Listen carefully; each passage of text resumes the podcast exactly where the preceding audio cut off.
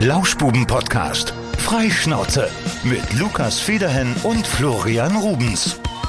Die Zielgerade ist zu erkennen. Herzlich willkommen zurück zum Lauschbuben-Podcast, unser Bundestagswahl-Spezial. Sieben Kandidatinnen und Kandidaten haben wir bereits interviewt. Es fehlt noch einer. Und zwar sprechen wir heute mit Eckhard Büdenbender. Hallo Eckhard. Hallo ihr zwei, ich wünsche euch einen schönen Tag und danke euch, dass ihr den Sonntagnachmittag für mich geopfert habt. Selbstverständlich. Eckert, wir sind noch ein bisschen müde. Ich bin auf der, äh, auf der Couch eingedöst, deswegen, ich muss gerade erstmal wieder so unter die Lebenden kommen, aber wir machen uns jetzt hier eine schöne Stunde am Sonntagnachmittag. Hast du gestern eigentlich eine Hochzeit gespielt? Äh, vielleicht, vielleicht, war ich auch noch auf einer Hochzeit unterwegs, ja, ja. ja. Ach, deswegen, ich sag dir, der Sonntag. Wir müssen jetzt hier aus der Pötte kommen und das machen wir jetzt, indem wir dich ein bisschen kennenlernen und dann werden wir ganz schnell wach werden. Ecker, du bist Mitglied der Partei Die Linke und das schon seit 2001 und seit 2020 arbeitest du oder hast du gearbeitet im Wahlkreisbüro von Silvia Gabelmann. Sie ist Mitglied des Deutschen Bundestages. Das ist richtig. Das ist zum Teil richtig. Oh. Denn 2001 gab es die Linke noch gar nicht. Damals gab es noch die PDS. PDS bis 2009. danach kam dann eben die WSG und ich bin zwischendurch ähm, zwei Jahre mal draußen gewesen und aber dann 2008 wieder in die Linke, also dann in die Linke eingetreten. Erklär mir ganz kurz, warum ist die Linke deine Partei? Weil sie tatsächlich die allergrößten Übereinstimmungen mit meinen persönlichen Zielen und Werten hat, mit den Vorstellungen. Es gibt auch mit, an, also mit anderen Parteien gewisse Übereinstimmungen, aber bei der Linken ist es tatsächlich einfach diese konsequente Umsetzung von Solidarität weltweit, nicht nur unter uns, nicht nur das Denken an uns, gleichzeitig Klimaziele im Kopf haben, also dass man tatsächlich nicht nur ähm, an den Menschen denkt, sondern auch an die Natur, die wir bitte nicht ausbeuten wollen. Das sind halt alles solche Punkte, die sehr wichtig sind. Ganz wichtig war damals, als ich eingetreten bin, 2001, das war nämlich nach dem 11. September, da habe ich gesagt von wegen, okay, jetzt brauchen wir tatsächlich eine Partei, die wirklich richtig aktiv für den Frieden äh, eintreten möchte, denn es war damals schon abzusehen, jetzt wird tatsächlich ein ganz anderer politischer Wind wehen. Da ist wahrscheinlich Afghanistan momentan auch nicht so dein Lieblingsthema, ne? Nein, es ist manchmal wirklich sehr, sehr, was heißt ärgerlich, sehr traurig, wenn man tatsächlich Recht hat. Ich wäre wirklich glücklich gewesen, wenn ich nicht recht gehabt hätte. Aber ich habe damals gesagt, von wegen in Afghanistan einzumarschieren, äh, das mhm. Land zu bombardieren, danach mit Drohnen halt versuchen zu regieren, Marionetten einzusetzen, das kann nicht der richtige Weg sein. Und genau das ist jetzt halt leider passiert. Ja, wir haben das seit Jahren immer wieder kritisiert. Es hat so viele warnende Stimmen gegeben, so viele alternative Konferenzen, die andere Wege aufzeigen wollten. Und trotzdem ist halt immer diesem Kurs beibehalten worden. Ja. Und es kommt für keinen überraschend, was jetzt passiert ist. Das kann mir keiner erzählen. Da sind wir schon mittendrin hm. im, im richtigen politischen Thema. Finde ich auch super, dass wir direkt einsteigen, wenn wir über diesen Krieg reden und du sagst, äh, Krieg ist keine Alternative für die Linke und auch für dich persönlich.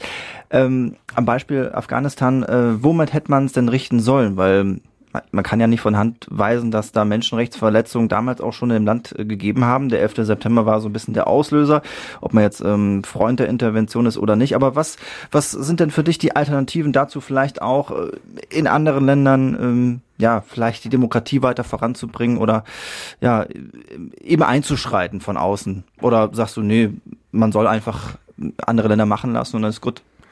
Nein, also gerade Afghanistan ist ein Beispiel, wo man tatsächlich in der Geschichte sieht, was tatsächlich schiefgelaufen ist von der Seite des Westens her. Wir haben uns ja schon immer in diesem Land in irgendeiner Form eingemischt, also nicht wir Deutschen, sondern eben westlich europäische Länder, nachher auch die Amerikaner und haben das Land einfach missbraucht. Für geopolitische Zwecke, für militärische Zwecke. Es ging nie wirklich um das Land. Zu sagen von wegen, wann man wo was hätte anders machen sollen, ist immer relativ schwer, weil mhm. man dann halt gucken muss, wie weit will man in der Geschichte zurückgehen.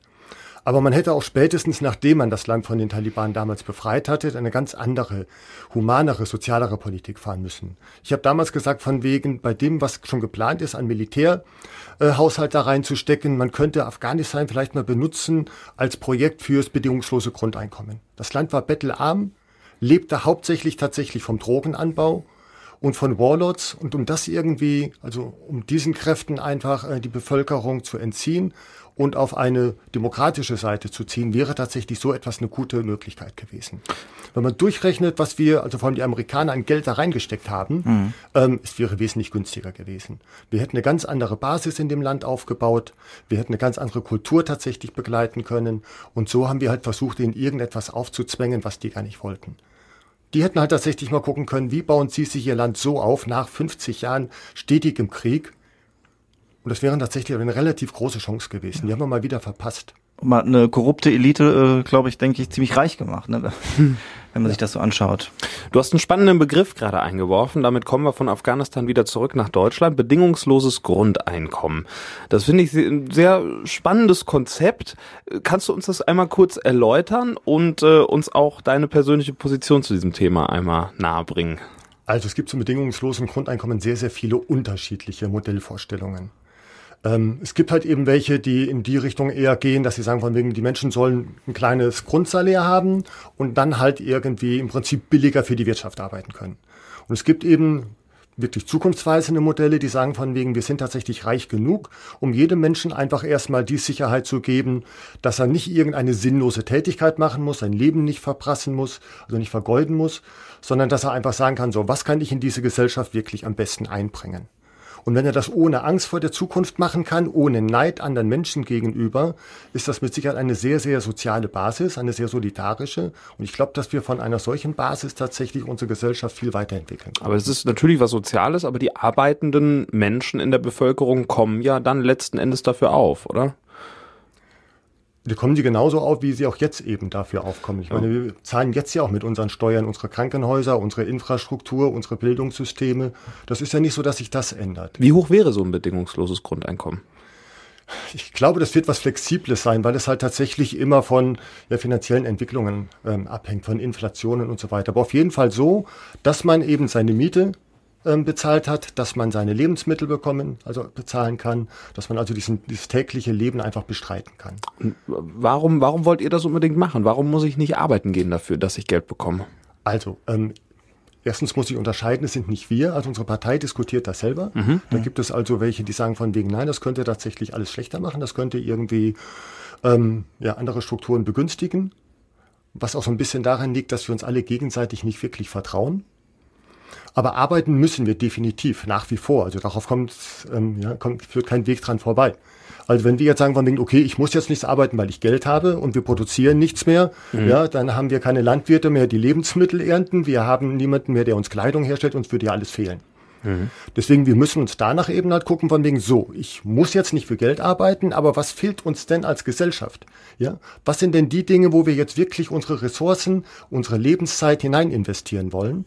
Und uns dann halt überlegen von wegen, ja, möchte ich lieber so viele Stunden dafür opfern oder lieber dafür? Und ich glaube, das wäre ähm, eine viel spannendere Diskussion und eine sehr interessante Entwicklung, wo wir uns dann wirklich hin bewegen würden, weil wir halt tatsächlich viel freier wären zu entscheiden, was wir produzieren. Im Moment produzieren wir das, wofür wir am meisten Geld kriegen. So einfach ist das doch. Glaubst du, Deutschland ist schon so weit? Du hast es schon so ein bisschen angesprochen. Es ist ja auch so eine gewisse Neidgesellschaft, ne? Wenn dann gesagt wird, ich gehe jetzt hier hart arbeiten für mein Geld und dann gibt es so ein Grundeinkommen. Äh, ich könnte mir vorstellen, dass das äh, sozial schwierig würde. Ich glaube, das ist eine Sache der Kommunikation zum einen und zum anderen von der Entwicklung her. Es ist ja nicht so, dass es im Kapitalismus jetzt so gewesen ist, dass wir immer solidarischer und immer sozialer gewesen wären, sondern im Gegenteil, wir haben es ja ähm, in den letzten Jahren, Jahrzehnten doch immer weiter auseinandergelebt, immer mehr entfremdet voneinander. Das hat Corona-Krise, die ganze Diskussion mit Impferweigerern und so weiter sehr deutlich gezeigt dass wir im Moment erstmal ein bisschen weiter auseinandergehen. Es wäre also eher die Frage, wie lange wir noch Zeit haben, wie lange wir noch so weit sind, dass wir sowas ausprobieren können. Mhm. Aber was sehr interessant war, also man hat ja sehr, sehr viele Umfragen gemacht zu diesem Thema und hat die Leute gefragt, was sie davon halten würden. Und die meisten sind skeptisch eher dafür, aber sie sagen alle von wegen, also ich würde auch auf jeden Fall nach wie vor arbeiten, auch wenn ich genügend Geld hätte. Aber ob die anderen das auch machen, das weiß ich nicht. Das ist wirklich die Standardantwort, mhm. die 95 Prozent aller Befragten geben. Ja. Das heißt, jeder fühlt in sich rein und sagt, würde sagen von ja doch, würde ich machen, fände ich gut. Aber ob der andere mitmacht, weiß ich nicht. Was hältst du von einem Leistungsprinzip? Was verstehst du darunter jetzt unter dem Leistungsprinzip? Wenn ich arbeite, bekomme ich auch entsprechend Geld dafür. Wenn ich nichts mache, bekomme ich nichts. Ja, ist eine wunderschöne Sache, aber sollte es nicht eine sinnvolle Arbeit sein? Darum jeder kann sich, ich sag mal, jeder kann sich ja zumindest in gewissem Maße seine Arbeit aussuchen. In einem gewissen Maße, ja, aber nicht wirklich. Ich meine, wenn man, also, wenn man sich jetzt wirklich frei entscheiden möchte in unserer jetzigen Gesellschaft und man überlegt sich, möchte ich lieber in die Pflege gehen oder möchte ich lieber in die Fabrik gehen und ähm, ja, das 100 Millionenste Auto in Deutschland produzieren? Vielleicht bin ich privilegiert, aber all das, was ich machen wollte, beruflich, das habe ich auch irgendwie gemacht.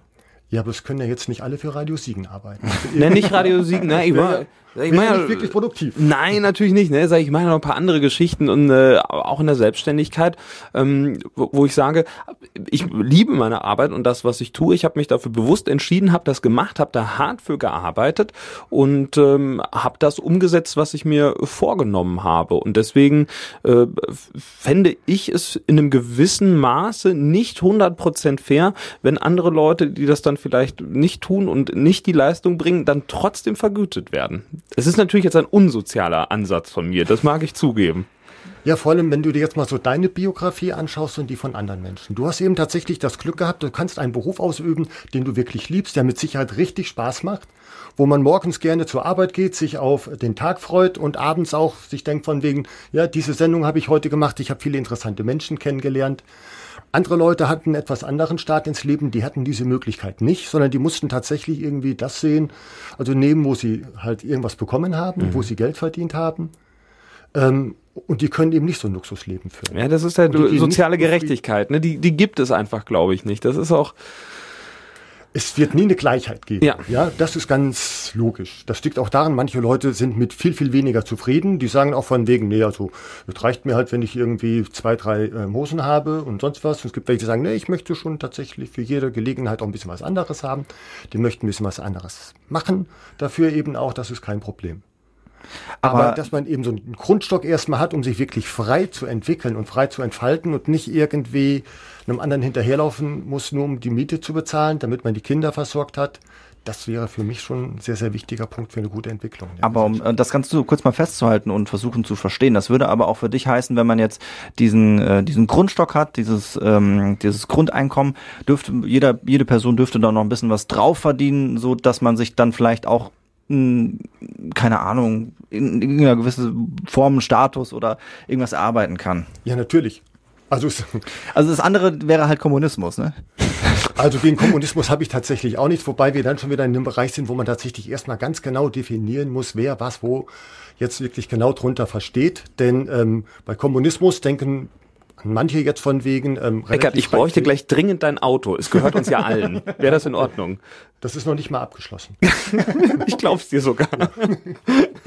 Nein, also das ist wirklich kein Problem. Also da bin ich tatsächlich einer von denen, die sowas wirklich. Das heißt, du, du, du hättest grundsätzlich kein Problem damit, Besitz gänzlich abzuschaffen und das alles in ein Gemeinschaftsgefüge einzuordnen. Also es gibt natürlich private Dinge, die möchte man tatsächlich gerne selber behalten. Ich möchte auch, wenn ich nach Hause komme, durchaus Stuhl und Tische wieder vorfinden und nicht, dass irgendjemand das da alle rausgenommen hat. Ja, das alles andere ist Blödsinn. Da redet aber auch im Kommunismus oder sowas nie irgendjemand drüber, dass man nicht ein eigenes Haus besitzen darf, ein eigenes Auto ähm, oder die eigenen Kleidungsstücke, dass man da irgendwie jeden Tag neu ausdiskutieren muss, wem jetzt was ähm, zusteht. Also darum geht's ja nicht. Es geht ja bei den kommunistischen Ideen doch eher darum, von wegen, wem gehören jetzt wirklich die Dinge, die elementar wichtig sind. Also vor allem ja, Grund und Boden, Produktionsmittel, sowas eben. Das sind diese wirklich entscheidenden Dinge. Ob jemand jetzt ein kleines Auto hat oder ein großes Auto hat, das ist definitiv nicht weltentscheidend, nicht für, ähm, für die Gesellschaft so wichtig. Aber wer eben wirklich den großen Besitz hat und damit die Macht, das ist schon ein sehr, sehr wichtiger Punkt. Wir haben in den ersten 13 Minuten schon über Kommunismus gesprochen. Das Wir sind auf jeden Fall in den Tiefen der Linken angekommen. ja.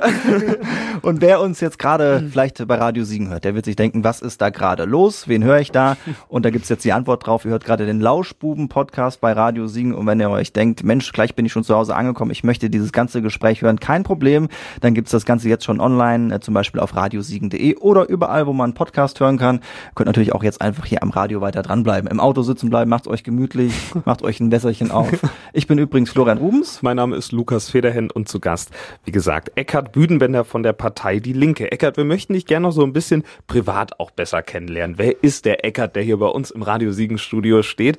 Wir haben recherchiert und äh, du siehst auf unserem äh, Recherchezettel bei Freizeit keine Infos. Wir haben nichts gefunden zu dem, was du gerne privat machst. Ja, wäre er mal vorbeigekommen, dann hätte er mal irgendwie ein bisschen Zeit mit mir verbringen können. So ein kleines, äh, so ein kleines Meet and Greet mit Eckhard Bühnenberger.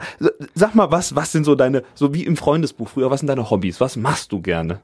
Also ich muss ganz ehrlich zugeben, dass Hobbys tatsächlich die letzte Zeit sehr kurz gekommen sind. Wenn man da irgendwie an sowas denkt wie, ähm, wie einen netten Sportverein oder sonst ja, was. Denn, Angeln. Denn ich bin halt im Dreischichtbetrieb. Ja beschäftigt. Über den Beruf können wir gleich mal ein bisschen reden. Mhm. Das macht natürlich Vereinsleben schon mal ziemlich kaputt. Ansonsten bin ich tatsächlich ähm, sehr in der Politik in den letzten Jahren aufgegangen. Ich habe halt ähm, elf Jahre im, Stadt, im, Rat, im Rat der Stadt Netphen gesessen. Das ist, wenn man das alleine macht, ohne Fraktion, wirklich ein zweiter Beruf nebenher schon fast. Mhm. Aber ansonsten ähm, entspanne ich tatsächlich zu Hause sehr viel, gehe viel spazieren mit meinem Hund, mit fünf Schafen, die kommen wirklich tatsächlich mit. Du spazierst mit Schafen? Ich spaziere mit Schafen. Das ist ja geil. Wälder, ja. das ist so etwas, ähm, das reicht auch schon fast als Hobby. Ja. Denn ähm, Schafe sind tatsächlich völlig anders, als die meisten Menschen glauben. Das sind keine Opfertiere, im Gegenteil. Wenn man gesehen hat, wie Schafe tatsächlich Hunde in die Flucht jagen, die auch tatsächlich angreifen, ja, ja wie sie Zäune niederreißen, um rauszukommen. Also das ist schon wirklich ähm, sehr interessant und ähm, sorgt dafür, dass man doch auch Zukunft für die Menschheit äh, wieder sieht. Also dass wir vielleicht auch manche Zäune noch mal einreißen. Also ich wüsste, welcher Hund Angst vor diesen Schafen hat, nämlich meiner. Ja, das ist immer, also die größten Kleffer sind immer die größten Schisser. Das, das ist so. Was hast du für einen Hund? Das ist ein Mischling, also sehr viel Schäferhund da drin. Ja, oh, ja, das passt ja. Ja, den haben wir halt von einer äh, Tierschutzorganisation aus Bihać Ende letzten Jahres bekommen. Ah, okay. Ja, ich meine, da seid ihr also zumindest auf der, auf der Tierebene schon mal auf Hunde, einer Hundeleute ne? können sich immer unterhalten. Ja, Hunde immer so. ein großes Thema hier bei uns. Ja, du Moment. Oh, also ich bin kein wirklicher Hundemensch. Also ich bin an Hunde über meine Frau gekommen. Mhm. Die hatte schon immer Hunde. Ich war tatsächlich früher immer der Katzenmensch. Ah, ah ja. Aber auch Schließt sich ja sonst immer so ein bisschen aus, ne? aber da geht beides jetzt mit. Wir haben auch zwei Katzen, also zwei Kater zu Hause zu dem Hund. Ja. Der eine Kater ist eher so der Einzelgänger, der andere Kater liebt den Hund und der Hund liebt ihn. Also es ist wirklich, das sind wirklich Freunde. Das ist auch wieder so etwas, wo man merkt von wegen, die Welt ist anders, als man meistens so ja. schwarz-weiß-mäßig denkt. Du hast schon deinen Job angesprochen. Du bist vom Beruf gelernter Werkstoffprüfer. Sagst du, arbeitest im Dreischichtbetrieb. Was machst du genau? Also, ich, also Ultraschall will ich jetzt nicht erklären, ist ein bisschen komplizierter, wenn man es genau erklären das kennen würde. wir zumindest, ja. Gibt aber so die unterschiedlichen Varianten. Meine ist eben tatsächlich eine computergestützte automatisierte Anlage, die unter Wasser funktioniert. Dort teste ich Triebwerksscheiben für eine Firma, die eben Triebwerkskomponenten herstellt. Oh, das heißt, du bist für die Sicherheit in unserem äh, Flugzeug, mit dem wir vielleicht fliegen, verantwortlich. Ja. Oh, dann macht keinen Unsinn, wohl? Wenn ihr meint, ihr müsstet unbedingt fliegen. So, ich wusste, dass es kommt. Ich wusste, ich wollte diesen Trigger dir einfach mitgeben. Es war, es war eine Steilvorlage, ja. Wollte ich auch nicht enttäuschen. Ja, da sind wir ja schon beim Thema. Klimaschutz. Ja. Auch ein Ding für dich wahrscheinlich, ne? Ja, natürlich. Ja, also, das denke ich mir. Lass uns mal übers, übers Fliegen sprechen. Ich, ich, vielleicht mal über meinen Zugang. Ich finde Fliegen grundsätzlich okay. Ich finde auch, wenn man vielleicht einmal im Jahr eine Urlaubsreise macht, die jetzt nicht vielleicht äh, nach Amerika geht, finde ich es auch noch irgendwie okay. Was ich, ich finde auch eine Urlaubsreise nach Amerika okay. Ja, aber es, ich finde, das muss man nicht jedes Jahr machen. Ja. Das ist meine Meinung. Und äh, ich finde, Inlandsflüge sind doof. Jetzt, ich, ich äh, bringe immer ein Argument, ich habe auch schon Inlandsflüge gemacht, das ist aber in letzter Zeit eher selten vorgekommen, was mitunter daran lag, dass ich mit einem Flug, beispielsweise von Köln nach München, günstiger weggekommen bin als mit der Bahn oder mit dem Auto und ich sag mal, zu Fuß war keine Option, weil es hätte ein bisschen lange gedauert. Ich musste da runter. Ähm, das ist schon ein großes Problem. Ich würde die umweltfreundlicheren Varianten bevorzugen, aber ich sag mal, dann gucke ich auf den Preis und denke mir so, wenn Zugfahren ungefähr das Fünffache davon kostet vom Fliegen, dann fliege ich lieber. Ja, es geht allen so. Definitiv. Ja, ne? Also es ist ein Unding. Ich bin jetzt vorletzte Woche noch mal in München gewesen, habe meine Mutter besucht. Ich bin mit dem Zug gefahren, nicht mit dem Auto. Schweineteuer. Ja, das ist, ist es wirklich richtig teuer. Ja. Also Autofahren ist tatsächlich wesentlich günstiger. Ich mache es halt tatsächlich mit dem Zug, weil es für mich angenehmer ist. Ja. Ich warte lieber eine Stunde äh, auf einen ausgefallenen Zug am Bahnhof, als dass ich irgendwie ein, zwei Stunden ähm, irgendwo im Stau halt stehe. Aber günstiger ist das definitiv mit dem Auto. Schneller ist es meistens sogar auch. Und das ist halt wirklich erschreckend. Fliegen ist deswegen für mich trotzdem noch längst keine Alternative. Also inzwischen weiß man halt von wegen, dass das nicht funktioniert. Wann bist du das letzte Mal geflogen? Das war 1989. Reicht schon. Echt? 89, nein. 89, ja. da bin ich mal in Griechenland Urlaub geflogen, danach bin ich tatsächlich nie wieder geflogen. Hast du nicht so den Drang, so ein bisschen die Welt zu entdecken, mal irgendwie an die Strände von Europa und über die Grenzen hinaus zu, zu urlauben? Also die letzten Urlaube, die ich gemacht hatte, war jetzt tatsächlich vor Corona. Da haben wir unseren Berlingo umgebaut. Da kommt eine zusätzliche Ebene rein, kommen Matratzen rein, mhm. unten eben Schränke und so weiter. Dann wird das Auto gepackt und dann fahren wir meistens Richtung Frankreich so die letzten Jahre. Ja. Dann fährt man halt völlig entspannt, jeden Tag vielleicht so 200 Kilometer, guckt sich die Gegend an, er läuft sich die, er läuft sich die Städte, die Flusslandschaften, die Berglandschaften und kommt tatsächlich runter. Warst du schon mal außerhalb von Europa? Nein, war ich noch nicht. Hast du auch, du, du, Amerika würde ich nicht mal reizen, dir das mal anzuschauen. Das ist selbstverständlich. Aber? Ich meine, ohne, ohne, ich sag mal, ohne Flugzeug ist schwierig. Ne? Du hast doch jetzt seit 1989 deinen ökologischen Fußabdruck so schmal gehalten. Da du dürftest ja, doch jetzt. Da ist er Luft. Also ich werde irgendwann mal in Rente gehen, ja. hoffe ich, dass ja. es sowas da noch gibt. Nein, dann wird rumgesaut mit dem Fußabdruck. Hm? dann wird rumgesaut mit dem Fußabdruck dann. Nach Nein, man kann ja ein bisschen langsamer reisen. Also jeden Tag hin und her fliegen muss ja nicht sein, aber wenn man dann sagt, so jetzt fliege ich einmal in die Staaten und dann bleibe ich dort eine ganze Zeit lang, ist mit Sicherheit ähm, nicht der Weltuntergang. Also ich glaube, ähm, wir müssen uns wirklich reduzieren, ganz gewaltig reduzieren. Aber dass man jetzt sagt von wegen, okay, ähm, bitte wieder mit Leinenhemden ähm, durch die Gegend laufen, barfuß, keine Heizung, kein Strom, nein, das ist ja Blödsinn. Wie ist da deine, deine persönliche Einstellung zu, wie man das politisch regeln könnte, das ganze Fliegen? Also das Mindeste, was man machen muss, ist tatsächlich endlich eine richtige ähm, Kerosinsteuer. Ja, denn das ist halt, wir wissen, es ist die ähm, schädlichste äh, Variante der Verkehrstechnik aber gleichzeitig ist sie eben steuerfrei im Prinzip. Und mhm. das ist so halt etwas, das darf nicht wahr sein. Wir reden jetzt schon wieder von einer CO2-Steuer, die wir eben auf den Sprit draufhauen, aber Fliegen soll umsonst sein. Das kann es halt wirklich nicht sein. Deswegen, da muss auf jeden Fall was geschehen. Ich glaube nicht, dass ähm, man verbieten kann zu fliegen. Ich glaube auch nicht, dass man es machen sollte. Aber man braucht tatsächlich andere Verkehrskonzepte. Ja, weißt du, was, was ich selbst machen oder was ich, was ich gut finde, wenn man Inlandsflüge beispielsweise streichen würde, was glaube ich die Lufthansa jetzt zum Großteil, also die ganz extremen Kurzstrecken haben die glaube ich sogar aus dem Programm genommen. Das fände ich in Ordnung, aber dann musste genau das passieren, worüber wir eben sprachen. Die Zugverbindungen müssten ausgebaut werden und die müssten vor allem günstiger werden. Dann würde ich mich auch in ICE von Köln nach Hamburg setzen. Ja, nicht nur das, sondern, also ich komme aus Netfen-Solbach ja, ja. ja also ein Zug, Sackgassendorf. Zug ne? auch schwierig. Das ne? ist so ein Sackgassendorf und wenn ich von dort, sagen wir mal, nach Dortmund mit öffentlichen Verkehrsmitteln fahren möchte, dann bestelle ich zuerst mein Anruftaxi. Das muss ich 45 Minuten vorher bestellen. Ja, dann ähm, fahre ich halt eine Strecke damit, bezahle für die erste Strecke, das muss ich extra bezahlen, geht nicht in den normalen Tarif rein, schon 2,50 Euro. Mhm. Dann von Netfen aus bis nach Siegen, warte ich dann nochmal eine Viertelstunde vorher, fahre eine halbe Stunde und zahle aktuell 4,10 Euro. Weißt du, wie ich das mache? Ich setze mich ins Auto, bin in einer Stunde da. Genau. Ja, im, Moment nicht ganz. Ja, mit Baustellen Dortmund, vielleicht ein bisschen aber, länger, ja. ja. Aber dann allein, das alleine brauche ich schon, um über bis zum, äh, bis zum Bahnhof zu kommen. Ja. Und dann, also im Moment ist die Strecke jetzt, glaube ich, auch noch gestört, ja. Aber selbst unter normalen, guten Bedingungen brauche ich dann mit dem Zug zwei Stunden. Ja, das ja, ist doch irre. Bis nach Dortmund. Und da müssen halt, wir müssen noch nicht mehr über Fernstrecke nachdenken, sondern wirklich die Strecken, die man tatsächlich eher im Alltagsleben ähm, halt die zurückliegt. Die müssen wir vor allem ausbauen und zwar ganz gewaltig. und du sagst von wegen, du fährst mit dem Auto, weil es günstiger ist. Nein, ähm, wenn wir irgendwann mal tatsächlich mit einer Regierung rankommen, dann fährst du mit Bus und Zug umsonst das werden wir dann steuerfinanzieren, damit du auch tatsächlich einen Anreiz hast zu sagen, okay, mit dem Auto wäre ich immer noch ein bisschen schneller. Eckert, das ist ganz, ganz lieb, das ist ganz lieb von euch. Ich freue mich darüber, aber die Busverbindungen bei mir zu Hause sind einfach unterirdisch und ich weiß nicht, ob wir die in so kurzer Zeit ausgebaut bekommen. Ich glaube, in Solbach sind die nicht viel besser, Lukas. Nee. Nee, die, also die, die Fahrer sind nett und freundlich, ja, das ja. ist kein Problem. aber die, die der Bus kommt auch nicht schneller. Der, der Bus kommt eher so zwei, dreimal am Tag, denke ich. So über den Daumen. Ein bisschen häufiger schon, aber wie ja. gesagt, man muss ihn halt bestellen, die mhm. meisten. Ah, okay. Ja, das heißt, man ruft tatsächlich an und muss also 45 Minuten vor der Abfahrtszeit den halt erst einmal telefonisch bestellen. Ja.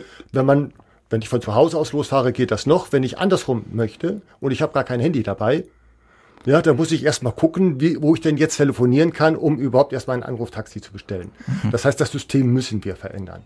Aber wir müssen natürlich an der Taktung arbeiten, ganz gewaltig, logisch. Da müssen wir richtig Geld investieren. Aber Jetzt im Moment reden alle, wir müssen auf Elektroautos umstellen. Mhm. Ich glaube, dass wir es schneller schaffen, Busse, große, kleine, mittlere herzustellen, als irgendwie 10, 20, 30, 40 Millionen Elektroautos. Plus die Batterien, ja, plus irgendwie ähm, die Schrotthalten für die Batterien nachher und so weiter. Deswegen, ich glaube, es wird zwar Zeit dauern, es wird gewaltige Anstrengungen bedeuten, aber ich glaube, wir kriegen eigentlich schneller einen öffentlichen Verkehr aufgebaut, der ich, wirklich funktioniert. Ich behaupte, mindestens noch 20 Jahre werden wir am Land das Auto benötigen, um vernünftig von A nach B zu kommen. Ich hoffe, dass es schneller geht, aber ich weiß, dass es nicht von heute auf morgen geht, ja. definitiv. Also gerade bei uns hier. Das ja. wird noch eine Weile dauern. Eins ja. unserer absoluten Lieblingsthemen mit allen unseren Gesprächspartnern ist die Route 57. Ja, schön, dass ich hier noch mal dazu was erzählen darf. Denn die Hällische Rundschau hat behauptet, nur die Grünen wären dagegen. Ähm, die Lokalzeit hat das jetzt auch übernommen. Und ihr seid aber auch dagegen? Wir sind absolut dagegen, ja, natürlich. Warum? Okay. Aus, aus, ökologischen Gründen auch, oder? Unter anderem. Erzähl ja. das also, mal dem Wittgensteiner. Ich weiß das.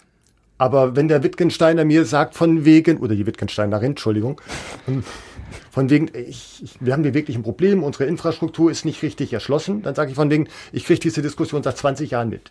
Seit 20 Jahren wird daran geplant und äh, alle Regierungen sagen von wegen, doch, wir werden das jetzt bauen und vertrösten die Wittgensteiner wieder um ein Jahr und noch ein Jahr und noch ein Jahr. Ja, 20 Jahre sind da jetzt schon wieder ins Land gestrichen. Die werden, wenn sie jetzt tatsächlich sich entscheiden würden, wir wollen das jetzt wirklich machen, würde es, wie wir alle wissen, nochmal 20 Jahre dauern. Mhm. In der Zeit werden wir dann tatsächlich einen ganz anderen Verkehr haben. Das heißt, wir würden sehr viel Zeit, sehr viel Geld und sehr viel Ressourcen einfach opfern für ein Modell, das wir nicht mehr aufrechterhalten können. Wenn wir dagegen jetzt also es gibt unterschiedliche Prognosen, was sowas kosten würde. 300 Millionen, 400 Millionen in dieser Größenordnung. Jetzt gehen Sie mal in die Kommunen da oben, fragen die Bürgermeister und die Räte und die Leute auf der Straße. Wie sieht das aus, wenn wir euch jetzt einfach mal für die nächsten 20 Jahre pro Kommune 100 Millionen Euro extra geben würden?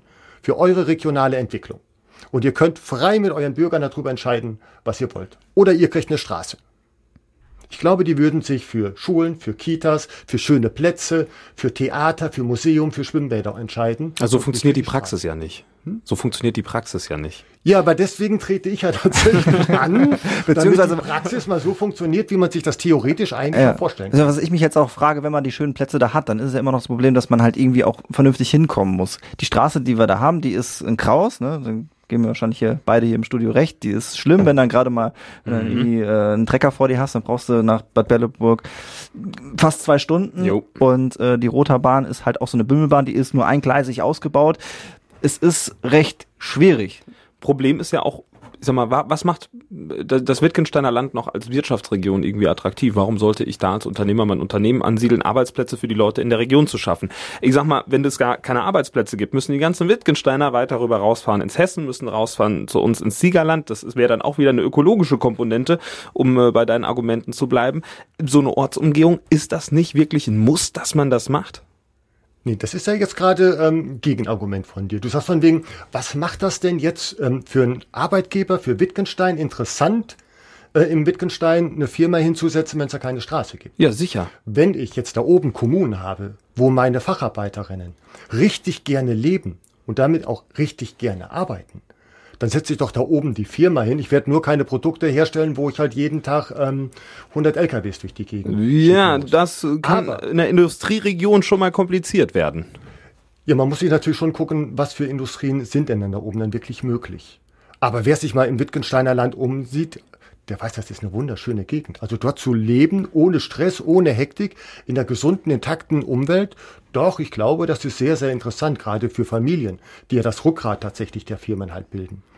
Also da würde ich tatsächlich sagen, dass gerade deswegen die Straße da gar nicht hoch sollte, sondern das Geld wir lieber woanders reinsetzen. Die Schwierigkeit ist, glaube ich, eher die jungen Leute, die dann vielleicht weggehen, die vielleicht noch nicht diese Familie haben und es vielleicht auch erst später zu schätzen wissen, dass das eine schöne Umwelt ist und die dann vielleicht wiederkommen, aber äh, die wir ja eigentlich auch dringend bräuchten. Äh, wir brauchen ganz viele Auszubildende bei uns in Siegen-Wittgenstein und wenn die dann weg sind, das wäre natürlich auch nicht so schön. Ja, aber die, also, die kommen ja jetzt nicht aus dem Wittgensteiner Land einfach dann über eine Straße, die wir in 20 Jahren frühestens fertig haben werden. Das muss man ja immer dabei bedenken. Mhm. Ja, wir reden jetzt ja nicht darüber, wollen wir die Straße, die es gibt, einfach abschaffen und verbieten, sondern wollen wir die ähm, Anstrengung auf uns nehmen, eine neue zu bauen. Mhm. Und wie gesagt, alle Probleme, über die wir dabei jetzt reden, würden frühestens in 20 Jahren gelöst sein. Und nicht vorher. Das heißt also, ähm, in der ganzen Zeit müssten wir uns sowieso was anderes überlegen. Aber wir hätten dann für die Bewältigung in der Zwischenzeit der Probleme überhaupt keine finanziellen Ressourcen mehr, weil wir jetzt wieder alles auf die Straße setzen würden. Und wenn wir dann feststellen von wegen, okay, ähm, im Wittgensteiner Land wohnen jetzt sowieso zu wenig Leute, weil nämlich da oben die Infrastruktur, die kulturelle, die schulische, die Gesundheitsversorgung viel zu schlecht gewesen ist, dann hat uns die Straße auch nichts gebracht, die nach 20, 30 Jahren fertig ist, sondern die führt dann tatsächlich ins Nirgendwo. Aber eine schlechte Infrastruktur sorgt dann ja auch dafür, dass die Menschen da oben einfach so, ich sag mal, in ihrer kleinen Bubble bleiben und irgendwie auch nicht so richtig rauskommen, oder? Ist das denn, ist das das äh, also, Ziel der Sache? Also ich bin, wir hatten doch vorhin schon festgestellt, dass ich ja der alte Sack hier bin, oder? also du willst mir doch nicht erzählen, dass die Leute heutzutage ähm, hauptsächlich dann tatsächlich real sich noch in der Eisdiele treffen, sondern die sozialen Kontakte gerade für Jugendliche. Nein, das, also ich treffe mich schon gern mit meinen Freunden ja, in der Realität. Es ist ja nicht so, dass die irgendwie in ihrer kleinen Bubble hängen. Also ähm, die hängen entweder in ihrer Bubble in den sozialen Medien. Oder aber sie treffen sich dann tatsächlich in der kleineren Gruppe real als Mensch, auch in der kleineren Gruppe. Das ist aber nicht irgendwie, dass es so wenig Wittgensteiner geben würde, dass die sich nicht selbst mehr ja, Das natürlich nicht, aber ich sag mal, ich weiß, dass gerade junge Leute auch, ich wohne ja im, Prinzip auch am Dorf, ja, und äh, viele von uns, auch mit den Leuten, mit denen ich äh, vor einigen Jahren mein Abitur zusammen gemacht habe, die zieht's raus in die weite Welt. Und äh, ich glaube, wenn man dann gerade noch mal noch extremer dörflicher wohnt, ist das ein noch ausgeprägter ausgeprägterer Wunsch. Und das zieht die Leute raus aus der Region. Ist meine Behauptung. Ja, wobei ich tatsächlich ähm, als junger Mensch auch gesagt habe, von dem, boah, ich werde auf jeden Fall die Gegend verlassen. Mein Sohn habe ich in Solbach großgezogen. Nochmal eine andere Generation, das muss man jetzt auch sagen. Ja. Mein Sohn ist dann eher deine Generation, ja. Wo ist er? Hm? Ist der, er ist, der ist jetzt in Osnabrück, natürlich, so. selbstverständlich. Der ja. ist erstmal weg. Ja. Aber der sagt auch, wenn er irgendwann Familie gründen möchte, dann doch tatsächlich eher wieder in die ländliche Gegend, weil das tatsächlich für Kinder richtig gut ist. Mhm. Aber das ist selbstverständlich. Also wir sind ja alle wesentlich flexibler inzwischen in unserer Lebensplanung. Früher haben wir irgendwo uns einmal niedergelassen, haben eine Firma gehabt und ähm, dann sind wir unser Leben dort geblieben. Mhm. Heutzutage ziehen wir tatsächlich viel mehr durch die Gegend. Und das ist ja auch überhaupt kein Problem, wenn junge Leute tatsächlich sagen, so, ich will jetzt doch eher mal ähm, in die Metropolen, ich will was anderes sehen und tatsächlich 10, 20 Jahre was ganz anderes machen und nachher wieder zurück aufs Land ziehen. Vielleicht ziehen sie danach auch, wenn sie in Richtung Rente gehen oder ähm, halt tatsächlich ähm, alleine mehr Probleme haben, vielleicht ziehen sie danach wieder in die Metropole. Hm. Also deswegen ist das kein Problem, dass man tatsächlich ähm, ein bisschen flexibler denkt und nicht immer nur in die gleiche an der gleichen Wohnung festhält. Falls ihr euch fragt, wer hier gerade am Diskutieren ist, das sind wir, Florian Rubens und Lukas Federhen vom Lauschbuben-Podcast bei Radio Siegen. Wir diskutieren gerade mit Eckhard Büdenbender von der Partei Die Linke. Eckhard Büdenbender ist Kandidat für den Bundestag in Siegen-Wittgenstein. Und lieber Eckert, wir haben mit allen Kandidaten bis jetzt ein kleines Gedankenexperiment äh, gemacht und äh, lass dich ein wenig darauf ein. Schauen wir mal, was du äh, dann machen würdest. Und zwar geht es darum, ähm, am 26. Äh, September wird gewählt. Die Linke bekommt einen Erdrutsch-Sieg zustande. 50 Prozent, knapp über der äh, absoluten Mehrheit geht an die Linke. Und irgendwie will auch keiner äh, aus der ersten Reihe will ins Kanzleramt und die sagen, Mensch, der Eckert muss es machen. Eckert, wenn du Bundeskanzler wärst, wärst, in der ersten Woche, was wäre das, was du als allererstes angehen würdest? Staatsform Kommunismus. Staat ist dann zu klein. Also dann würde ich schon die internationale dann. Ja, das erste, was ich glaube ich tatsächlich machen würde, ist alle Verantwortlichen dazu einladen, zu diskutieren, wie wir jetzt tatsächlich unsere Wirtschaft umbauen. Mhm. Denn wir müssen tatsächlich von unserem Profitdenken weg, von unserem Konkurrenzdenken, von diesem System, das halt auf Wachstum durch Verbrauch beruht und dann tatsächlich sagen, wie kriegen wir es jetzt hin, dass wir unser, unsere Gesellschaft am Laufen halten, ohne dass jetzt tatsächlich das große Chaos ausbricht und trotzdem aufhören damit, ähm, Dinge zu produzieren, die wir nicht brauchen, die uns ja, die Ressource nehmen, die uns die Lebenszeit nehmen, sondern ich würde wirklich sagen, von wegen, wir fangen jetzt bitte sofort an und stellen die Gesellschaft um. Wen würdest du einladen? Ich möchte jetzt mal keinen ausschließen, denn ich muss ja erst noch gewählt werden. Deswegen, aber das halt tatsächlich aus allen Bereichen. Ja. Also selbst ähm, hier in Siegen mit der IHK kann man tatsächlich sehr viele interessante, zukunftsführende Gespräche führen. Mhm. Das ist nicht so, dass ähm, Linke und ähm, Wirtschaftsvertreter irgendwie nur Gift und Galle füreinander über hätten, sondern auch die machen sich ja tatsächlich Gedanken, wie sie ihre mittelständischen Unternehmen halten können, weil sie wissen, in diesem Gesellschaftssystem, wo tatsächlich sich immer mehr die großen Konzerne durchsetzen, eben auch gegen die gut aufgestellten Firmen hier im Siegerland, ähm, die wissen von wegen, wir brauchen ein anderes System. Die sind selber daran interessiert. Die würden natürlich jetzt nicht öffentlich sagen, wir machen das mit den Linken sofort, wollten was und immer. Ja, die haben etwas andere Vorstellungen und Ziele als wir. Aber die wissen auch, ähm, wir brauchen einen Wechsel und so darf das nicht weiterlaufen. Eckert, ich sehe gerade vor den Radios viele Unternehmer, die in Ohnmacht gefallen sind.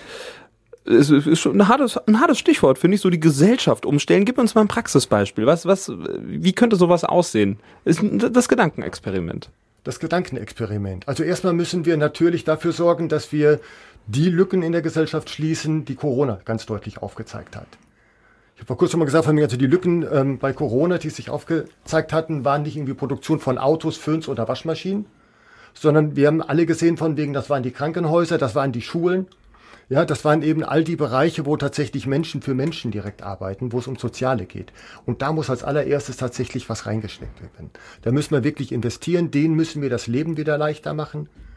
Denn die haben tatsächlich unter Corona gelitten, unter den Arbeitsbedingungen, die sich für die dort ergeben haben. Die waren vorher schon katastrophal, aber das hat sie wirklich an den Rand der Erschöpfung zum größten Teil gebracht. Mhm bin ich tatsächlich auch voll dabei. Eine Frage musst du uns da jetzt aber auch erlauben, und zwar, das ist die Frage, wer bezahlt. Das ist ja ganz wichtig, wenn man irgendwo mehr Geld reinsteckt, dann muss es irgendwo herkommen. Bist du auch äh, Anhänger einer Erhöhung des Spitzensteuersatzes oder einer Reichensteuer, wenn wir sie mal so nennen dürfen? Ja, also wenn ihr euer, äh, unser Wahlprogramm mal gelesen habt, werdet ihr feststellen, das ist halt tatsächlich ein relativ wichtiger Punkt da drin. Ja, wir müssen die Steuer ganz gewaltig umstellen. Also wir wollen eben tatsächlich den Eingangssteuersatz weiter hochsetzen, so dass man also wesentlich ähm, später erst überhaupt Steuern bezahlt. Wollen den Spitzensteuersatz wieder auf 53 Prozent bringen.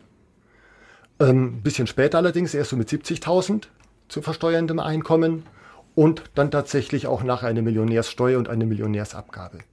Insgesamt kann man halt so sagen, von wegen, wer weniger als 6.500 brutto als Alleinstehender verdient, der wird mehr Geld im Portemonnaie haben, alle da drüber. Tut mir leid. Ja, ist das die, die, die Robin Hood-Politik? Ihr nehmt es von den Reichen und gebt es den Armen? Nein, das hat eher tatsächlich was mit Intelligenz zu tun. Also wenn ich weiß, ähm, ich brauche jetzt Geld, weil ich die Gesellschaft wirklich umbauen muss.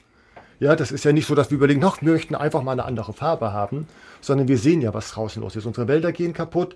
Unser Bildungssystem ist, wie ich gerade sagte, Gesundheitssystem, die sind wirklich marode. Da müssen wir Geld investieren. Wir müssen umbauen. Und da kann ich doch nicht irgendwie das Geld daher holen, wo die Leute ohnehin nicht mehr wissen, wie sie die Miete bezahlen sollen, sondern da gehe ich doch dahin, wo die Leute ein Problem damit haben, dass sie Negativzinsen auf ihre Guthaben bezahlen. Mhm. Ja, das, das muss man jetzt einfach machen. Es mag sein, dass ganz viele Leute sagen, oh, ich habe so hart dafür gearbeitet, ist total ungerecht. Aber es geht nicht anders. Ja, alles andere ist Wahnsinn. Also den tut's am wenigsten weh, sagst du.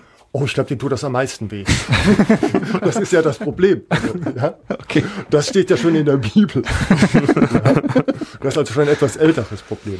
Wir haben Sie, Sie werden über den Schmerz hinwegkommen, denn Sie profitieren ja auch davon. Ganz kurz noch, wo wir gerade bei äh, Bundeskanzler sind und äh, das war jetzt das Gedankenexperiment, äh, was relativ unwahrscheinlich ist, das, da wirst du mir auch zustimmen, aber es geht ja aktuell auch ein bisschen darum, ob äh, eventuell eine Regierungsbeteiligung der äh, Linken irgendwie zustande kommen könnte. Äh, die Großen, die räuspern sich jetzt noch nicht so wirklich. Äh, Olaf Scholz hat es jetzt aktuell nicht verneint, aber wir haben ja auf unserem schlauen Zettel auch stehen, dass du jetzt nicht der große Fan von Rot-Rot-Grün oder Grün-Rot-Rot wärst. Also ich habe da kein Problem mit irgendwelchen Farben, sondern ich habe halt ein Problem damit, dass ich befürchte, ähm, dass es nicht zu einem wirklichen Politikwechsel kommt. Wobei ich aber tatsächlich jetzt in den letzten Wochen gespürt habe, sowohl bei den Menschen als auf der Straße, als auch eben tatsächlich bei ähm, Vertreterinnen von anderen Parteien, dass sie tatsächlich inzwischen begriffen haben, wir müssen etwas ähm, aufgeben. Wir, also wir müssen wirklich wandeln. Mhm. Und dementsprechend, also ähm, kein vernünftiger Linker sagt von vornherein von wegen, nein, nein, Rot-Rot-Grün wollen wir auf gar keinen Fall, wir möchten lieber in die Opposition.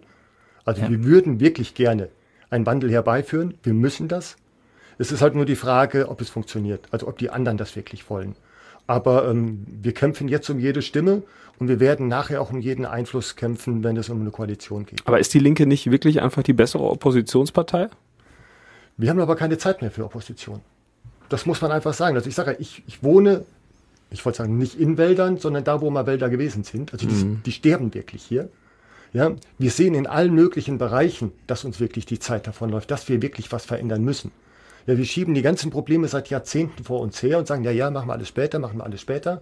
Lass uns noch gerade das Geschäft hier mitnehmen. Ja, und so wird das immer wieder nach hinten geschoben. Genauso wie die Route 57. Da reden wir auch seit ganz vielen Jahren. Wir müssen die Verkehrsprobleme da oben lösen. Entweder mit einer besseren Bahnanbindung oder dann doch mit der Straße. Es passiert aber nichts. Ja, solange die anderen immer noch genügend Möglichkeiten haben, Profite zu machen, läuft das irgendwie weiter. Und das müssen wir jetzt aufheben. Ja. Deswegen, ich möchte nicht in die, in die, Opposition gehen. Zur Not machen wir natürlich Politik aus der Opposition, aber ähm, wir müssen wirklich was verändern. da müssen dann halt noch die anderen mitspielen, wo natürlich Konstellationen denkbar wären. Jetzt gibt es einen größeren Streitpunkt, der sich so ein bisschen rauskristallisiert hat, und das ist die Kritik äh, an der Linkspartei, dass man halt sagt, dass sie sich nicht klar zur NATO bekennen. Ja, das stimmt. Und, und das ist auch weiterhin so. Ich bekenne mich ähm, als Gegner der NATO. Ganz klar. Warum? Warum? Weil die NATO tatsächlich nicht das Ziel hat, Frieden zu sichern. Das wissen wir alle. Ja, das ist, man sieht das, was wir für eine Politik gegenüber Russland als Beispiel machen. Ja, also nur noch mal klarzustellen, weil, weil Linke und Russland sagt man, ah, die Putin-Freunde. Nein, als ähm, Gerhard Schröder noch sagte, Putin ist ein lupenreiner Demokrat und ist mein bester Freund, ja, da hat die Linke gesagt von wegen, ähm, das ist ein absoluter Despot, das ist ein Diktator, das ist ein, ja, jedenfalls kein Menschenfreund und jedenfalls kein lupenreiner Demokrat. Genau das Gleiche sage ich auch jetzt immer noch über ihn auf man aufpassen muss. Ja? ähm, aber Russland, Russland ist nicht mein Feind, Russland ist nicht mein Gegner. Russland besteht aus ganz vielen richtig netten Menschen, vielleicht auch aus ein paar Menschen, die nicht so nett sind. Aber sie sind nicht mein Gegner, wo ich mein Militär in Stellung bringen muss, sondern im Gegenteil.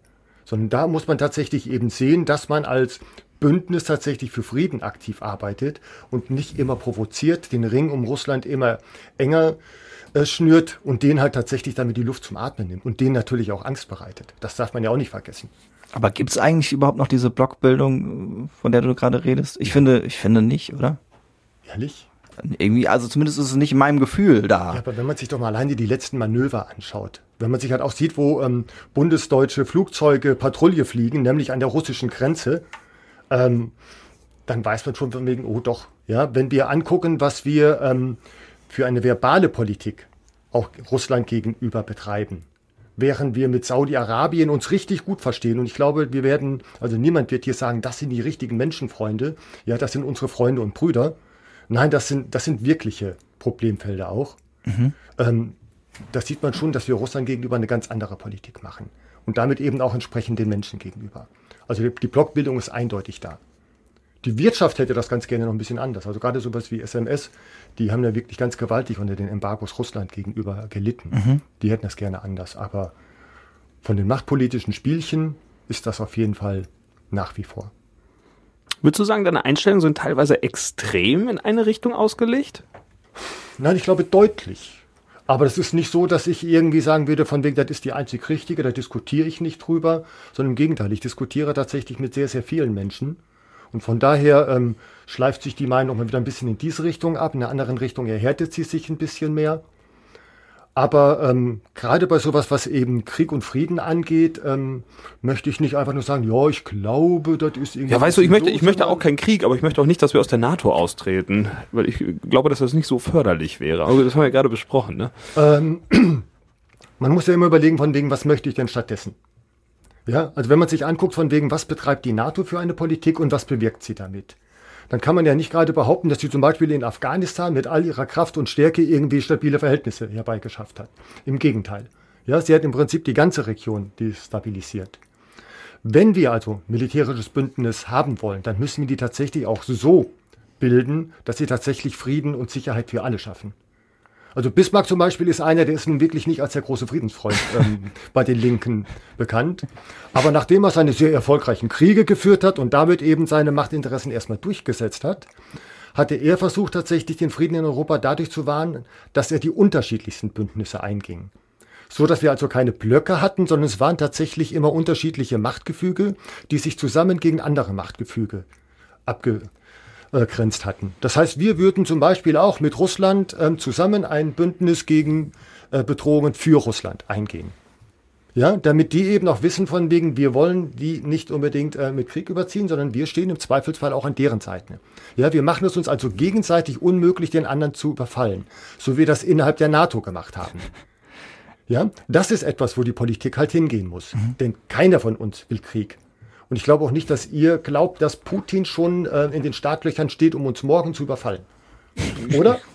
Ich aktuell nicht. Nee, nee. Würde ich so unterschreiben. Was so im Land passiert, ist immer so eine andere Geschichte. Aber da waren wir uns eigentlich ja auch einig, dass du das auch nicht so toll findest. Nee, Eckart, äh, wenn man ähm, äh, in der Linkspartei ist, dann wird man wahrscheinlich von anderen ähm, etab das heißt, etabliert ist auch Quatsch, aber von denen, die äh, vielleicht mehr Stimmen bekommen, anderen Parteien so ein bisschen komisch beäugt. Kannst du mit einem CDU-Politiker im Rat richtig dich fetzen und nachher noch mit dem Bier trinken? Ich glaube, ungefähr die Hälfte der Ratsmitglieder der CDU in Netfen habe ich geduzt. Also da kann man tatsächlich ähm, sehr intensiv streiten, ohne dass man sich irgendwie persönlich an die Köpfe geht. So sollte es aber doch auch in sein. Der Kommunalpolitik ähm, ist das tatsächlich eine Ebene, wo man meistens von einigen Entgleisungen abgesehen, also Netzen spitzt sich da wohl gerade mal wieder ein bisschen zu, wo man tatsächlich eher konstruktiv arbeitet. Das muss man tatsächlich sagen. Okay, das ist, ist ja nicht selbstverständlich. Ja. Also diese, diese Konfrontation, ich, ich habe das auch schon mal mitbekommen, dass es über das, über, über die Räte hinausgeht. Ne? Ja, das, aber wie gesagt, also ich bin ohnehin nicht derjenige, der immer auf Konfrontation ausgeht. Das habe ich ja gerade, ja, was beim Militär angeht, schon mal erklärt, sondern ich bin tatsächlich eher jemand, der versucht, den anderen zu verstehen, zu versöhnen und tatsächlich über den eigenen Schatten nochmal zu schauen. man kann auch gut mit dir diskutieren, das ist ja. doch wunderbar. Ich meine, das, so sollte es doch sein, sich gegenseitig zuhören und dann darüber sprechen. So muss es doch sein. Hier ist Radio Siegen mit dem Lauschbuben-Podcast. Wir sprechen mit Eckhard Büdenbender von der Partei Die Linke. Eckhard tritt in diesem Jahr als Bundestagskandidat für Siegen-Wittgenstein an.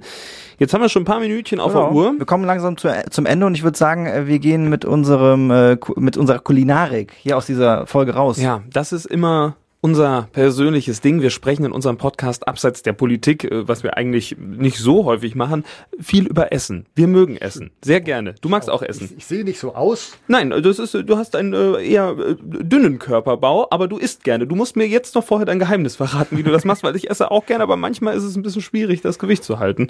Ganz einfach. Du musst so viel essen, dass dein Körper beim Verdauen schon wieder so viel Anstrengung auf sich nimmt, dass er dabei schon wieder abnimmt. Ja, das ist ja übrigens. Das habe ich doch schon probiert. Das ist, das ist ja meine Theorie Dann bei Eis. Zu wenig, einfach zu wenig gegessen. Du musst noch mehr essen. Nein, das ist, das ist meine Theorie bei Eis, weil das ist ja kalt und wenn du das dann halt entsprechend verdaust, muss der Körper das erstmal auf Körpertemperatur bringen und dafür benötigt er so viel Energie, dass das Eis im Prinzip eine äh, Nullbilanz hat. Das ist meine Theorie. Ich weiß auf jeden Fall, dass ich mir jetzt die eine oder andere das, Kügel. Das Waffelhörnchen dabei weglassen. Ja, das, das stimmt. Genau. Dann im Becher. Genau. Aber ähm, ohne Becher. Ja, jetzt, jetzt war wieder eine Vorlage. Ne? Das Becher ist ja auch nicht so umweltfreundlich dann, ne? Das wäre wieder das Ding. Ja, es gibt natürlich auch Becher, ähm, die sind aus Glas, die kann man danach einfach spülen und ähm, dann funktioniert das wieder. Man ja, muss die ja nicht als Wegwerfprodukt nehmen. Ja, da hast du recht. Äh, Eckert, äh, und zwar kommen wir zu unserem, äh, äh, zu unserem Kulinarik-Experiment. Du bist äh, gedanklich in einem Restaurant, wo du alles bestellen kannst und äh, du stellst dir dein persönliches Menü zusammen. Es gibt einen kleinen Aperitif, es gibt eine Vorspeise, eine Hauptspeise, eine Nachspeise und einen Schnaps so hinten dran. Was wäre dein persönlicher Aperitif? Wir möchten dich gerne über die kulinarische Seite kennenlernen. Aperitif. Ja, so ein Getränk vorneweg. So, hm? so ein Getränk vorneweg. So ein Getränk vorneweg. Ein Sambuka.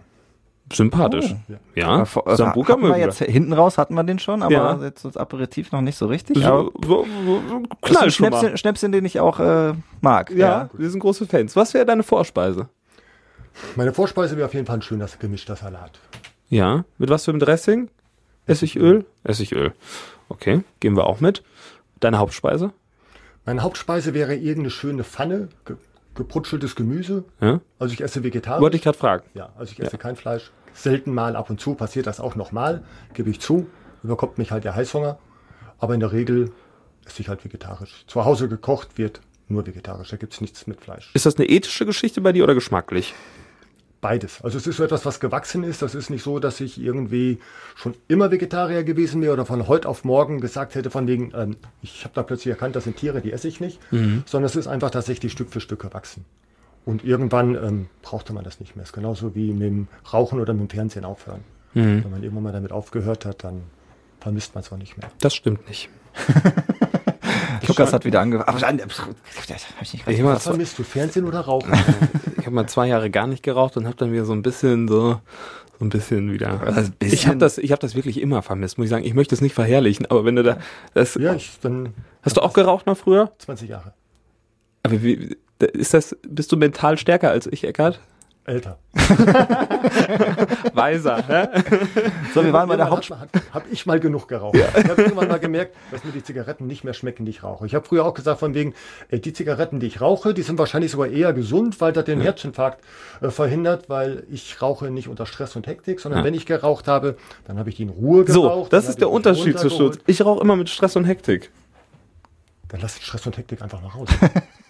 Das nehme ich mir mit und das ja. werde ich gleich genauso umsetzen. Wir reden mal mit dem Chef. Ja, ja. genau. Die Zeit rennt uns ein bisschen weg. Wir so, brauchen noch eine Nachspeise. Genau, eine Nachspeise brauchen wir noch von dir. Was, was du hinten drauf noch kippen würdest. Eine Nachspeise, ich glaube, da würde ich einen schönen Pudding nehmen, aber das ist völlig unterschiedlich, je nachdem, was das für ein Tag ist. Aber meistens mag ich das so einen richtig deftigen Schokoladenpudding. Mhm. Mit Sahne? Ruhig auch mit Sahne Ja. oben drauf, ja. Oder mit Vanillesoße auch. Ne, nimm mal Vanillesoße lieber. Heute Vanillesoße. Und zu guter Letzt noch ein Getränk, ein Schnäpschen für hinten raus zum Verdauen. Nochmal ein Sambuka? Das ist eine große Frage, muss ich ehrlich sagen. Also ich trinke tatsächlich beim Essen äh, sehr selten Alkohol. Ich weiß nicht, ob ich da nachher noch einen brauchen würde. Du könntest auch was nicht Oder ein. Espresso oder sowas. Ja, dann würde ich einen, einen Kaffee tatsächlich nehmen. Kein Espresso und Kaffee. Einfach einen netten Mit Milch und Zucker? Kaffee Mit Milch und Zucker. Okay. Ich muss auf meine Figur achten. Ja. Super, vielen Dank, dass du unser Menü noch komplett gemacht hast. Äh, unsere Zeit ist quasi damit auch schon rum. Wir haben locker flockig 50 Minuten gequatscht. Vielen Jo. Dank, dass du äh, bei uns warst. Ja, danke, dass ihr heute auch nochmal hier wart. Sehr gerne. Dieses Gespräch gibt's zum Nachhören auf radiosiegen.de und überall da, wo es Podcasts gibt, sucht einfach den Lauschbuben-Podcast und dann könnt ihr das Gespräch mit Eckhard Büdenbender nochmal anhören. Vielen Dank. Dir alles Gute, viel Erfolg und bis euch. demnächst. Bis bald. Danke, uns tschüss. Tschüss. Jawohl. Durchgelauscht. Das war der Lauschbuben-Podcast mit Lukas Federhen und Florian Rubens. Lauschbuben.